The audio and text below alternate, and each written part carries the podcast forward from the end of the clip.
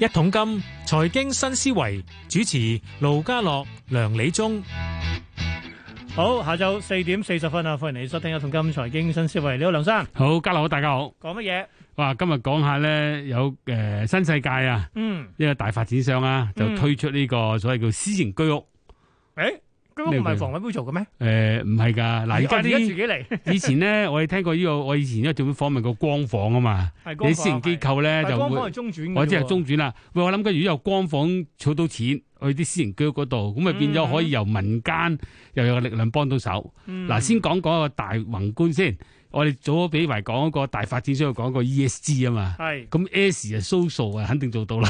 即係社 會社會責任，所以就啱啱就咁。第二個最緊要啊，嗯阿習主席講個共同創富啊，共共 同富富同裕，富裕啊。係咁啊，你睇到咧，就而家我哋香港嘅發展商嗯咧都做到好多嘢啦。嗱，不過似乎咧，誒、特區政府係有啲配合過，嗯因為點解你睇到佢啲細緻咧，有好多嘢比現有佢彈性好多嗯嚇。咁啊，我就唔知啲官員，因為你點解佢唔同傳統居屋啊嘛，係咁所以變咗可能做嗰陣時咧，政府有啲嘅安排咧係要誒、更改啦。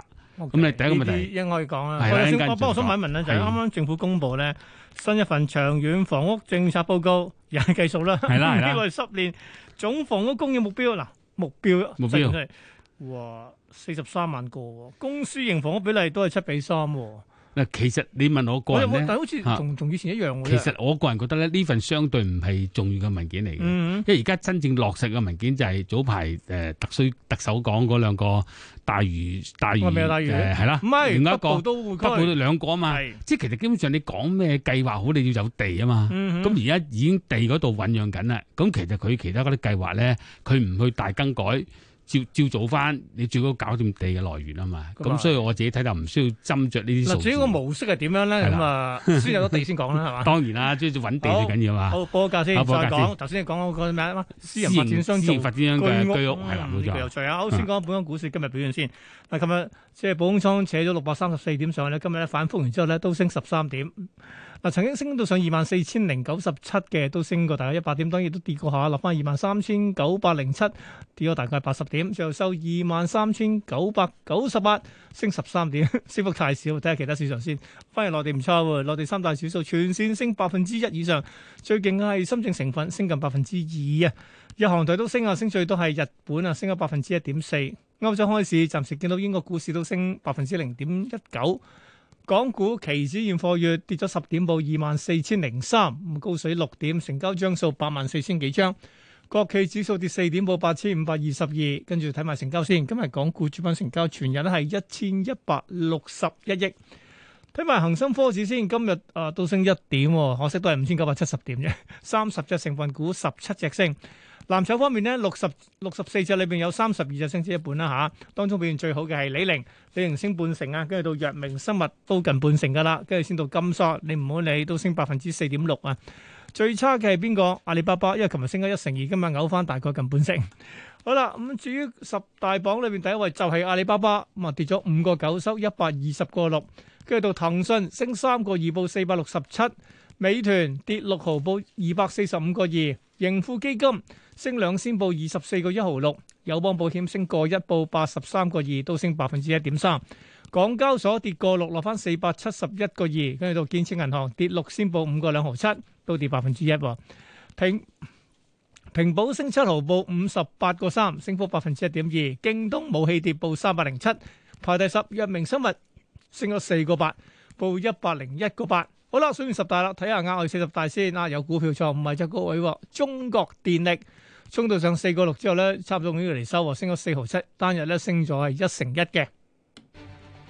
今年美股強，港股弱，出年依舊呢個趨勢，定係港股有機會絕地反彈？要捱嘅話咧，都係繼續捱緊當中。你買翻啲穩陣啲嘅嘢咯，我哋降低 beta 科技股嘅，咁我哋咪避開佢咯。咦，我真係好淡喎、咁一定係揸現金啦。一桶金十二月十一號下晝舉辦二零二二投資研討會，請嚟光大新鴻基財富管理策略師温傑同大家分析，詳情請留意每日三節一桶金節目內容。好啦，咁又到二零二一結束咁啊，睇下二零二二噶啦。二零二二我哋都會有呢個係每同年底都會睇下出年二零二二有啲咩情況，所以我哋會有投資研討會嘅。咁啊，今年啦一樣啦，咁啊一一場兩節，第一節我哋揾嚟中環資產行政總裁兼投資總監啊譚新強，同大家講啦中美經濟虛實之爭啦。同一場我哋會有誒、呃、幾位集團副主席同埋行政總裁湯文亮啦，同大家講下出年樓市何去何從。第二節部分，呢有恒生銀行首席經濟師薛俊薛俊升講下啦，出年會唔會全球經濟有滯脹風險嘅咧？係都幾大件事㗎。另外同一節會有光大新鴻基財富管理策略師温傑同大家講下咧，真係要買港股嘅話咧，出年有咩好選擇嘅？唔使報名㗎啦，咁、同上年一樣啦，因為疫情考慮咧係唔開放俾公眾咁，但係睇直播咯。 所以咧，咁啊星期六下晝兩點半咧睇我哋港台電視三十二咧，或者我睇我哋嘅一桶金 Facebook 專業直播啦。咁啊網站可以睇。港台新聞網站啦，Apps 可以睇 RTHK News，再加 RTHK Screen 嘅。提問方面，先去咗我哋一同金 Facebook 專頁 at 咗我哋 like 咗我哋就可以發問噶啦。好，跟住揾翻阿梁生。咁啊嗱，新世界呢個係啦，新世界呢個咧就首先誒、呃我覺得香港好得意，香港啲發展商我成日個人咧就好讚賞佢哋咧做嘢好快嘅。咁啊，今次咧佢就話支持政府啲居屋，但係佢就唔係俾地政府，佢就我自己搞。嗯但咁啊係喺你批佢俾我先冇。啊喺佢屬下整間叫新世界建好生活嘅一個社企，嗯個、名就好聽嘅，新世界建好生活啊。佢佢嗰咪咪啲社企係啫，啊唔係非佢即係非揾牟利啲啦嗱，。除咗阿主席啊啊誒阿鄭志剛啦，第三代掌門人啦。嗯，咁加埋嗰啲，其實咧，我喺第二個傳媒體都訪問過招國偉、莊大亮嗰啲咧，其實都係劉麗誒誒，劉麗超超出名，同埋哦何巨業、吳永信，啲全部都係業界中人，都係係有心做嘢嘅。嗯，咁啊，問題就係話今次佢雖然話，即係呢個係一個誒社企嘅機構嚟嘅，嗯哼，咁啊，其實有啲基本嘅問題啦，即係發展商肯撥資源俾個社企去做呢一個項目。咁第一個情況就係話，佢唔係俾政府做，係自己做，咁先要解決個問題咧，就係、咁但係問題咧，我想問咧，嗯。嗱，我塊地係佢嘅係咪？係啦，冇錯。咁咁即係你佢第一樣都要做申請補地價先，因為嗰塊應該梗係啦係應該唔係唔係住係啦宅地嚟嘅，係啦冇錯啦係佢自己起嘅私樓冇啦。錯。咁我諗要政府喺個補地價度睇下點樣安排到啦。係咁，但係睇佢開出條款嘅啫喎。冇錯啦，咁呢個係第一樣嘢啦。咁當然啦，誒坊間如果你用唔同角度睇，你可以有都嘅擔憂好多 comment，但係如果用正向角度睇咧，嗯哼，佢都係參與呢個誒居屋㗎。咁佢就話希望目標咧就係有誒三百至五百五十尺嘅嘅誒單位，單位啦，咁咧就個面積單位啦，就應該咧就售價二百七十萬至到四百九十五萬，一房至三咁房。雖然梗係除翻呢個，應該係呢個價錢應該係未補地價嗰隻。係啦，冇錯啦，係啦，嗱，咁首先就係應該要同政府計數先嘅，嗯政府俾幾多補地價俾咗佢哋去做呢樣嘢，然後佢同嗰啲人客點樣計個補地價，因為佢係社企嚟噶嘛，係啊，佢啲社企都你就運係作非牟㗎，利噶嘛，係非牟利啊係啊，嘛，係呢度一個問題啦。但係要咁收啊翻成本噶嘛。當然啦，當然啦。嗯咁當然啦，呢、個我估佢地嗰啲我佢就唔愛嘅，我估佢，即係佢唔會賺錢嘅。即係如果講低社企，同埋依家第三代掌舵人阿鄭生都做好多其他公益嘅嘢嗯嘅，咁唔即係我覺得佢呢個係誒應該有心去做 S 嗰部分嗯啫。頭先講嘅 ESG 嘅 E S 嗰部分，咁啊第二件事件亦都配合國家政策啦。咁啊俾屋啊俾人哋住啊嘛，咁啊。啊，咁啊，跟住頭先之前講啦，咁有部分比較上低下階層啲人咧，就先住咗住咗光房，咁、嗯就另外一班人需要住居屋噶啊嘛，咁唔同嘅人有唔同嘅照顧啊嘛，但係關鍵呢樣咧，我哋去翻頭先我哋講晒啦，居屋係咪一個所謂資助房屋先？冇錯，係啦，嗱，我哋上個禮拜先講，喂，嗱啲資助房屋咧，好多人咧一個三年禁售期，係啦賣翻出嚟。嗱，咁呢呢個項目呢啲咧就要留意啊嗱，因為政府啲政策就好得意嘅，譬如你以前房委好房誒嗰、個誒房協咧，即係類似啲政府官方機構啦，嗯官半官方機構就好即係好規規限規限嘅。定咗策略就唔改㗎啦，係啦，咁變咗咧就冇得彈性。嗱，今次呢個咧，我相信咧佢就唔會咁輕易俾人哋去逃離㗎啦，因為嗯始終你成班人都係熱熟過你政府好多啦，係，劉麗超嗰啲做咗咁多年嘅政府部門啦，即啱唔係佢啱會塞咗個漏洞。先我以為而家嗰度好多都係佢以前啲徒弟嚟㗎嘛。係，咁啊，阿鄭生直情就係自己本身係掌一間嗯地產商公司實知道你啲來龍去脈，咁啊加埋其他人嗱，我相信咧就喺呢個設計上咧，誒、佢會俾你賣嘅，但係佢唔係令到你可以去鼓吹逃離嘅，哼，咁但係問題係佢佢政翻咧以前咧，咪即係居屋慢慢俾房協咯。冇錯係啦。嗱，第二個問題就係佢有一條好殺食嘅，就係、原來咧細睇落去佢吸引咩咧，就首期都係半成嘅，係樓價的半成，樓價半成喂而嗱，家二點百零萬半成，係，啦，咁都十萬，嗱咁嘅，而家居屋有兩種嘅，首先大家都知道有一種叫白表居屋，一係種叫綠表居屋。係，綠表居屋咧你就可以借到九成半，嗯，誒白表居屋咧就借，咁啱九好5%成。喎咁你近綠表居屋，但係綠表居屋你個代價係乜咧？代價就係你要放棄咗你原有一個居屋單而家位。你租緊嗰個公誒公屋單位嗯係，啦，冇錯啦，係啦。咁呢樣當然啦，佢會唔會呢一個都會係咧？可能都都類類似嘅。你冇理由攞埋政府資源就攞呢啲嘢嘅。咁係佢細啲點做就唔知啦，但係佢劃一嘅。嗱，佢呢個係最首期少咧，就同本都居屋冇分別。不過唯一就係佢好過白表啦，因為白表仲要俾一成。嗯第二個問題咧，佢勁啦，原來你按揭做一半嘅啫，樓價一半按揭就可以搞掂啦，可以入住啦。喂，咪先。啊，呢、個好緊要。發展銀當揾銀行做啊！嗯不過你講真，誒百零二百萬嘅銀行，嗱，首先唔使擔心，銀行實有發展商照住 咧，應該銀行實肯批嘅。即係嗯我估佢會有擔保，因為居屋就有擔保嘅。係啊，咁你發展商你擔保都應該得嘅，你成個數睇到，同埋咧嗯，發展商唔係頭而且個樓，金額唔係太多，同200埋你收翻萬嚟，啊你賣，翻出去都唔使擔心㗎，係咪先？係啊， 係嘛？嗱，我相信咧，考係考兩個問題，係係考發展商整個模式，佢點樣設計嘅法律安排。佢點喺度令到一方面又同政府搞掂晒啲嘢，另一方面又同嗰個咁嘅業主搞掂晒啲嘢，你可以彈性啲。咁就但係嗰層樓咧，名義上就好似俾咗你啦，但係你俾一半按揭喎，就唔係全一半樓價嘅按揭啫喎，即係你就佢仲爭發展商錢嘅喎。你諗下啊即轉係頭其，實二按保即係銀行就一半，即係五成啦。係啦啊冇錯啦，二按就係發展商，係啦，唔係唔係唔係，唔好佢冇預案㗎，佢直情係做一個按揭嘅啫。係。其實唔係同發展商啲賣樓預案冇但關係假係嘅如。你樓講樓價嘅五個 percent，我九十五個 percent 銀行借晒又唔係喎。唔係，佢而家就講啊啦，佢都係總最最最簡單要求就係你要買到層樓咧，係兩個條件，俾到半成嘅首期，係手機俾到係一半嘅按揭，咦咪住先，即得唔得係先當當二百萬做單位嘅話，冇我都得要揞一百萬出嚟唔喎。係做按揭，做按揭一百萬嘅按揭，咁另外，一百萬按揭而家大概五千零蚊咗，啊五千咁蚊但左係右啫嘛剩翻舉個例，我哦我係啦五，個剩翻工佢冇公佈啊，嗱，呢個咪法律文件個個個效路個效用啦。啊啊啊啊呢啲嘢發展做到啊嘛，你政府搞呢啲文件啊，我諗佢肯定啊我，就諗緊，咁哦我係咪議案咧？又唔係喎，好唔似係議案嚟㗎，因為佢冇提議案啊。嗯議案咧就係你先有一個一案。係啊，銀行度再做呢個議案，再做一個按揭嘅議案啊嘛。嗯而家佢而家公佈咧，佢冇佢細節冇公佈嘅，係佢講個大框框啫，就係、你做按揭只係做樓價嘅一半係就就可以俾你成交，或者俾你誒咁呢層樓入其實住講啦真。啦，都係問銀行借一百萬啫，係啦，冇錯啦，咁簡嚇單啲啦，係啦。咁其實對銀行嚟講安全㗎。係點解你你你個按揭貸款對嗰個物業估值俾你一半啫嘛？ 係未埋就廢啦。你你你好難跌，佢再所以而家呢個好得意，對對發展商嚟講，其實冇個底。我懷疑緊咧，佢文誒嗰個文件細節裏邊咧。嗯其實個客唔係絕對擁有嗰層樓誒，啊！我懷疑啊，我未而家肯定，你明唔明先嗯啊？即係可能佢有啲嘅即係叫叫 qualification 裏邊點去將嗰啲咁嘅條款去保障翻雙方啦。一就嗯咁佢規定講埋嘅咋，其實你十年之後要做埋另外一半嘅，Ừ. 要清數哦嘅。啊佢咁啊有咁講明但嘅，但但講真，十年之後咧，嗱，你一半都還晒，咁剩翻我四十五個 percent，邊個接咧？係 咪係咪啦？嗱，即其係你一實我次過話俾俾翻晒你聽，佢，我講個秘密俾你聽下。啊其實我哋一般買樓咧，其實最貴唔係樓價，嗯係個利息。係啊，你先。咁我人覺得咧，佢今次都幾叻㗎。你唔好話唔讚啊，鄭生講出嚟咧，哇，好好。但係實際上咧，如果個人供滿十年咧，佢俾你一半樓價嘅利息，其實都都嗯幾係嘢喎都唔都幾係嘢㗎嘛。你咪嗯都俾啫。而家好似而家好多人供樓咧，即係其而實家你呢某個程度年咧，嗯你就可以將嗱呢十年你儲定嘅筆錢一次過係啦買翻嚟。而家呢個年代唔唔唔係，就係我哋上個禮拜咪講過嘅，而家供樓咧。嗯按揭貸款年期係咩咩二啊二九啊廿五到三十廿五週啊年啊嘛，咁但係問題就係話佢申請嗰陣時啫，但係好多人咧有錢就還㗎啦嘛，佢冇咁老陣。嗱，所以我係喺度綜合咗幾個結論嘅。第一個結論就係發展商會用佢嘅彈性嗯哼，去同人客嗰個買家嘅關係。係另外佢用一班咧喺有心服務嘅人做諮詢委員，加埋佢自己發展商嘅建樓專業。嗯哼，個我諗呢個冇問題。當然佢建樓建樓專業嗰度有埋法律團隊啦，嗯我唔擔心。跟住最難搞就係特區政府點迎接咧？哼，嗱誒，你我都覺明唔明得先啊假如我係政府嘅立場咧，都死啦！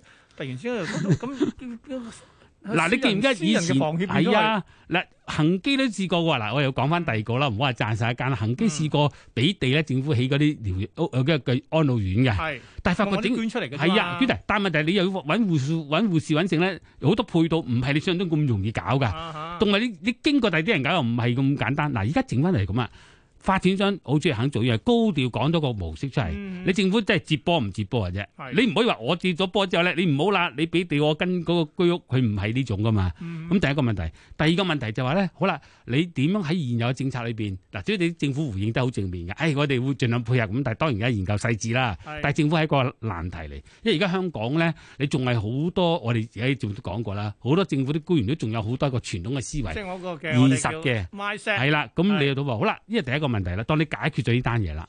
咁香港發展商好叻咁嘛，第二個梗係會做 啦，第二個又嚟啦第二個就啦 嘛。咁所以今日咧已經有報紙就話，喂，可能一啲資助出售房屋咧。嗯會成一個新勢力喎， 資助出新售房嘅屋啊，趨勢，新嘅趨勢啊，一股勢力添啊，嗯崛起啊，咁好簡單啫嘛。譬如舉個例子，我係發展商，我賺嗱，嗯我覺得我其他都都賺到錢啦。如果共同富裕嘅，我梗係起翻我本行嗰個貢獻噶嘛。嗯第一，我係會肯定個成果知道係點；第二，多多少少都對個公司 ESG 都，E S 有交功課啦加。嘛分啊，加分啊，係啊，加分啊嘛。嗱，所以我個人覺得咧，政府要面對兩個問題。